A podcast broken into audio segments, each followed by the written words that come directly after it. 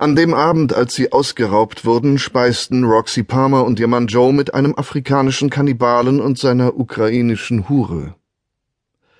Die Hautfarbe des lässig eleganten, in einen maßgeschneiderten Seidenanzug gekleideten Afrikaners war schwarzblau, und auf den Wangen trug er Stammesnarben. Er sprach ein hervorragendes Englisch mit französischem Akzent, und selbst wenn er aus dem Telefonbuch von Kapstadt vorgelesen hätte, wäre es noch Poesie gewesen. Die Hure hatte blonde Zöpfe, deren dunkle Wurzeln ihre Kopfhaut schraffierten wie Obduktionsnähte einen Leichnam. Sie sprach nicht viel und war während des Essens die meiste Zeit damit beschäftigt, Roxy wegen ihres naturblonden Haares und ihres perfekten amerikanischen Gebisses zu hassen. Wenn der Kannibale seinen Monolog unterbrach, um zu essen oder zu trinken, versuchte Joe Palmer ein paar Worte einzuschieben. Nach der frankophonen Eloquenz klang der südafrikanische Joe wie ein Lastwagen ohne Kupplung, der mit Zwischengas gefahren wurde. Sie waren im Blues in Camps Bay mit Blick aufs Meer, und obwohl es bereits fast neun war, als sie sich zum Essen setzten, waren der Strand und die Hänge des Tafelbergs immer noch in die letzten goldenen Sonnenstrahlen getaucht. Kapstadt und Nizza sind Partnerstädte, und an einem Abend wie diesem verstand Roxy auch warum. Irgendwann während der Mahlzeit driftete sie ab, pickte an ihrem Zackenbarsch herum, trank ein Glas Kapp-Weißwein mehr, als sie sich normalerweise erlaubte, und ließ sich vom Rhythmus der Stimme des Afrikaners einlullen, ohne wirklich auf seine Worte zu achten. Eine Fertigkeit, die sie sich im Laufe der Jahre mit Joe angeeignet hatte. Allerdings nagte etwas an ihr, ein Erinnerungssplitter, der ihre hart erworbene Distanziertheit durchbohrte. Dann fiel es ihr wieder ein.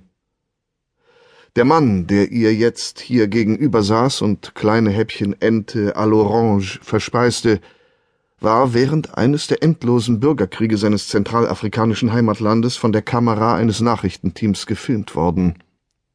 Er hatte einem Feind bei lebendigem Leib das Herz herausgeschnitten, hatte das noch schlagende Organ aus der Brust des Mannes gezogen und es gegessen, hatte beim Kauen in die Kamera gegrinst. Kein französischer Akzent der Welt konnte dieses Bild tilgen. Roxy legte Messer und Gabel aus der Hand, trank einen Schluck Wein und schaute hinaus zum Mond, der über den Wellen aufstieg. Dann warf Joe ihr einen Blick zu, unsichtbar für alle anderen, und sie wusste, dass die Männer ein paar Minuten allein brauchten, um ungestört über Geschäfte zu reden. Waffen oder Söldner oder beides. Roxy stand auf. Kommen Sie, wir gehen uns mal frisch machen. Sie betraten die gefließte und wohlriechende Damentoilette. Aus den Deckenlautsprechern rieselte Musik von Michael Bolton. Roxy verschwand in eine Kabine, schloss die Tür und setzte sich.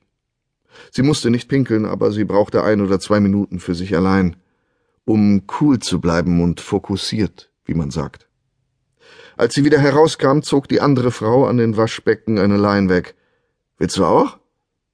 Roxy schüttelte den Kopf, während sie sich die Hände wusch. Sie hatte seit Jahren kein Koks mehr angerührt. Wo hast du ihn kennengelernt? Schniefend und sich die Nasenflügel reibend warf sie Roxy im Spiegel einen Blick zu. Dein Mann. In einem Lokal wie diesem. Roxy trocknete sich die Hände ab und machte mit ihren Haaren eine dieser völlig sinnfreien Übungen, wie es Frauen vor Toilettenspiegeln ebenso tun.